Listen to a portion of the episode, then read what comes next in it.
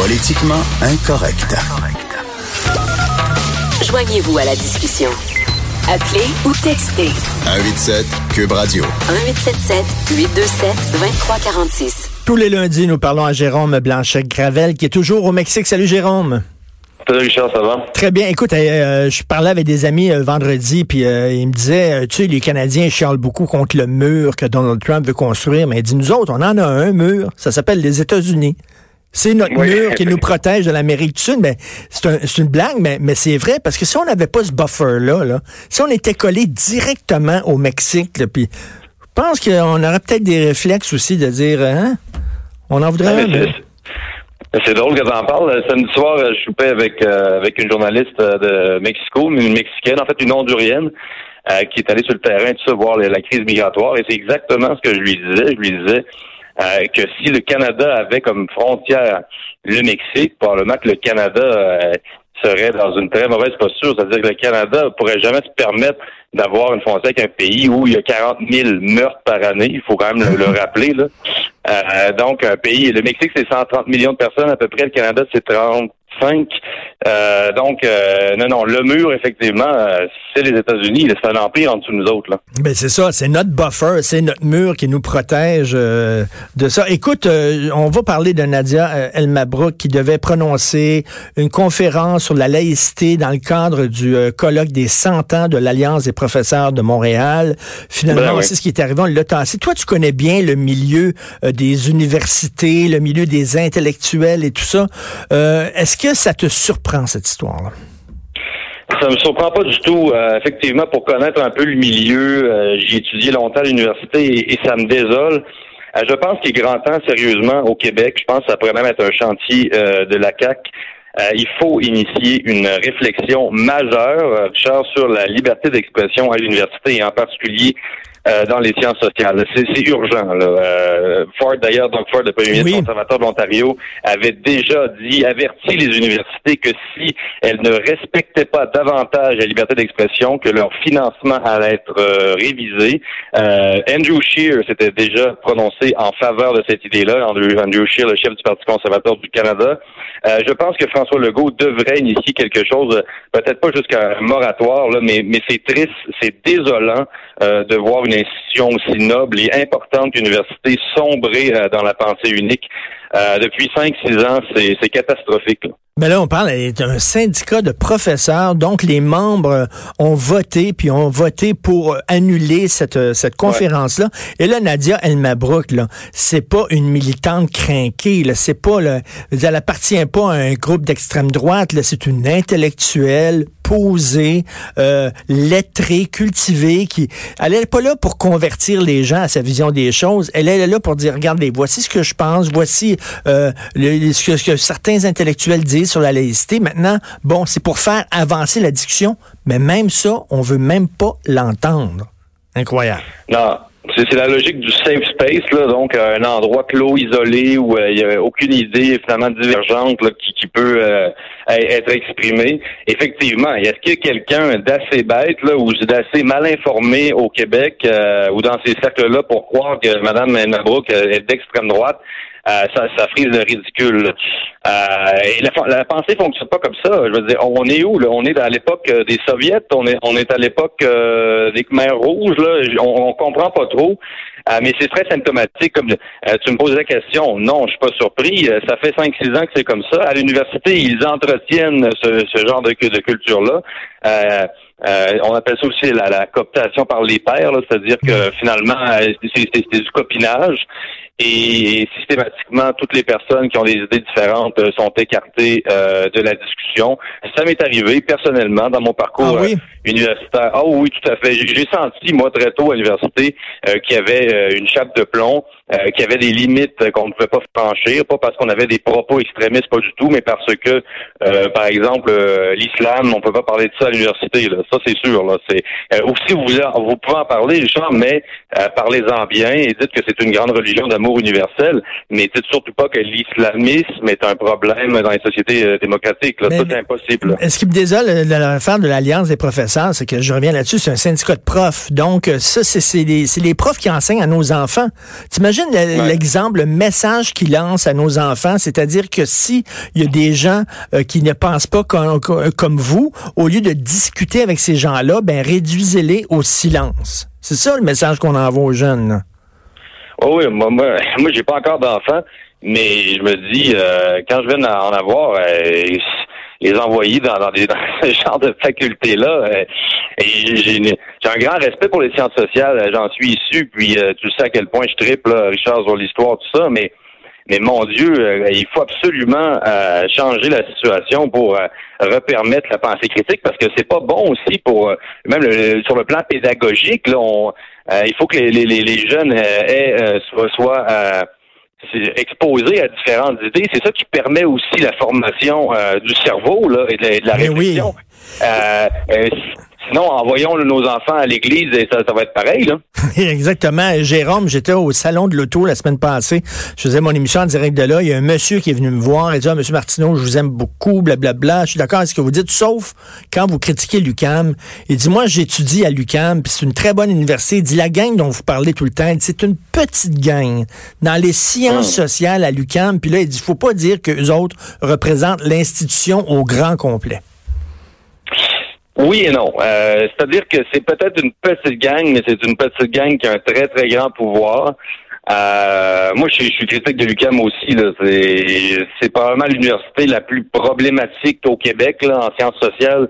Euh, c'est assez évident. C'est une université qui permet euh, le vandalisme, euh, qui permet à des groupes fanatiques de, ben, de vandaliser des, des institutions publiques avec l'argent des contribuables.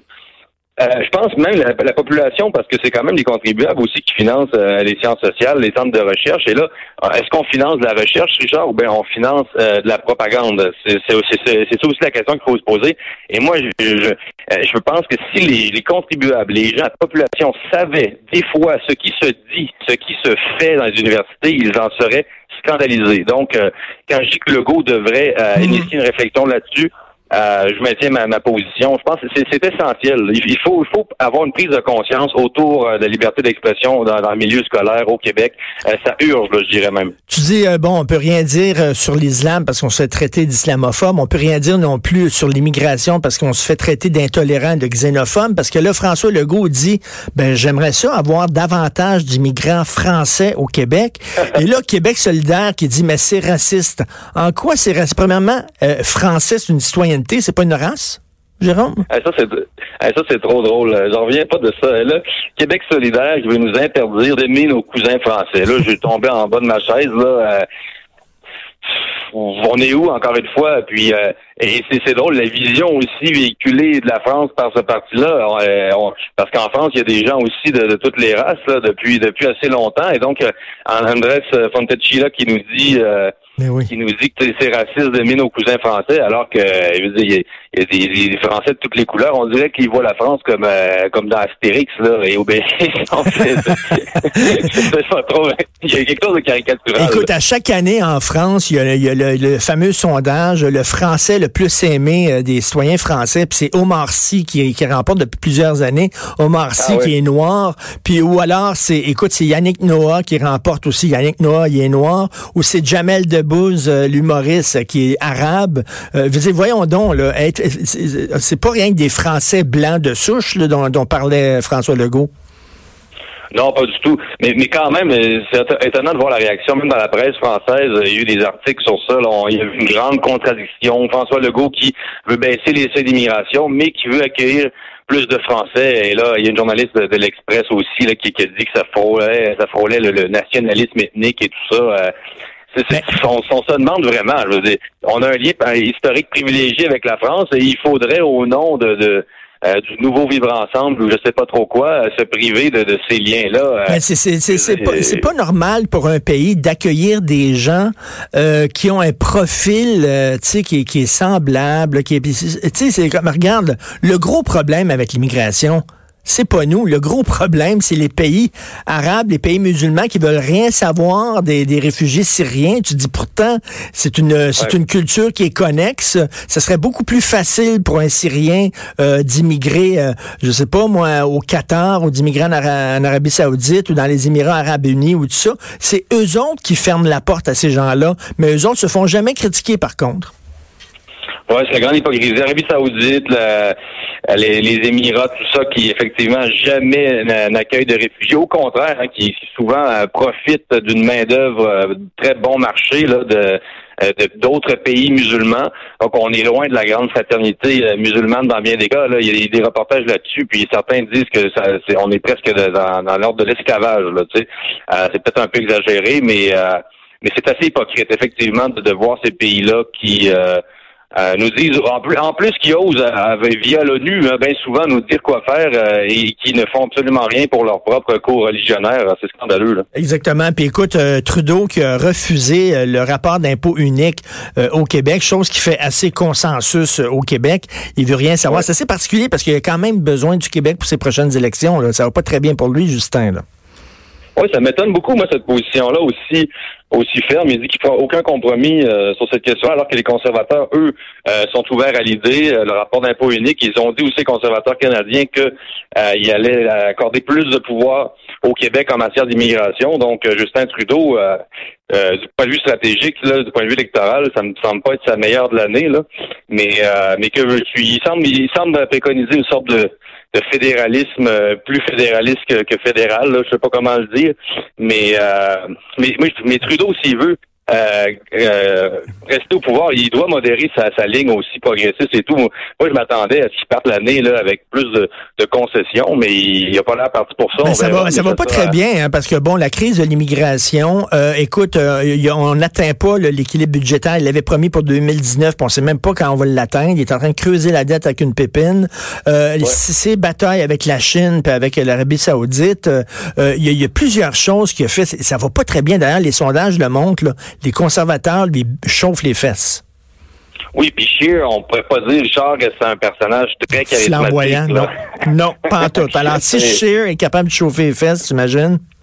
Non, non, c'est ça. Et puis le, naufrage diplomatique aussi du Canada, Jean-Justin Trudeau qui euh, véhicule une grande image d'ouverture sur le monde mais dans les faits, euh, le monde se referme sur le Canada. C'est ça la vérité. Donc, euh, euh, Trudeau peut bien se dire, regardez, je suis ouvert sur le monde, mais ce serait bien que, que, dans le concret aussi, on, on puisse conserver des, des, bonnes relations avec les grandes puissances mondiales, qu'on les aime ou qu'on les aime pas. Les grandes puissances mondiales, c'est des pays avec lesquels il va falloir qu'on fasse affaire un jour ou l'autre. je me demande aussi la communauté chinoise de Vancouver, qu'est-ce qu'elle pense aussi de, la relation, de la nouvelle relation du Canada avec la Chine? Ça doit pas être une bonne nouvelle pour elle. Là.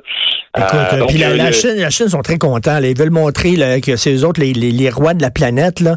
Puis là, regarde, le Canada, les autres, le Canada, se battre contre le Canada, c'est comme te battre avec le petit gringalet à lunettes là, à l'école, en cours d'école. Une petite pichenote, puis il est à terre. Là. Fait que là, on donne, tu sais, le, puis la Chine sait que le Canada pourra pas répliquer, peut pas lui faire mal. Fait que la Chine a un fun noir avec nous autres, s'amuse avec nous autres comme un chat avec une petite souris. Bref, euh, c'est des grosses gaffes de la part de Justin Trudeau. Merci beaucoup, euh, Jérôme. Salut Richard, bonne semaine. Merci, salut, euh, bonne semaine. Au Mexique, chanceux Jérôme Blanchet-Gravel. Après la pause, un des grands compteurs du Québec, Normal Lester, qui va venir nous parler de ses expériences que la CIA a menées dans les années 60 où on injectait euh, sans qu'elle le sache, du LSD à des femmes. C'est vraiment weird. On s'en va tout de suite à la pause. Vous écoutez Politiquement Incorrect.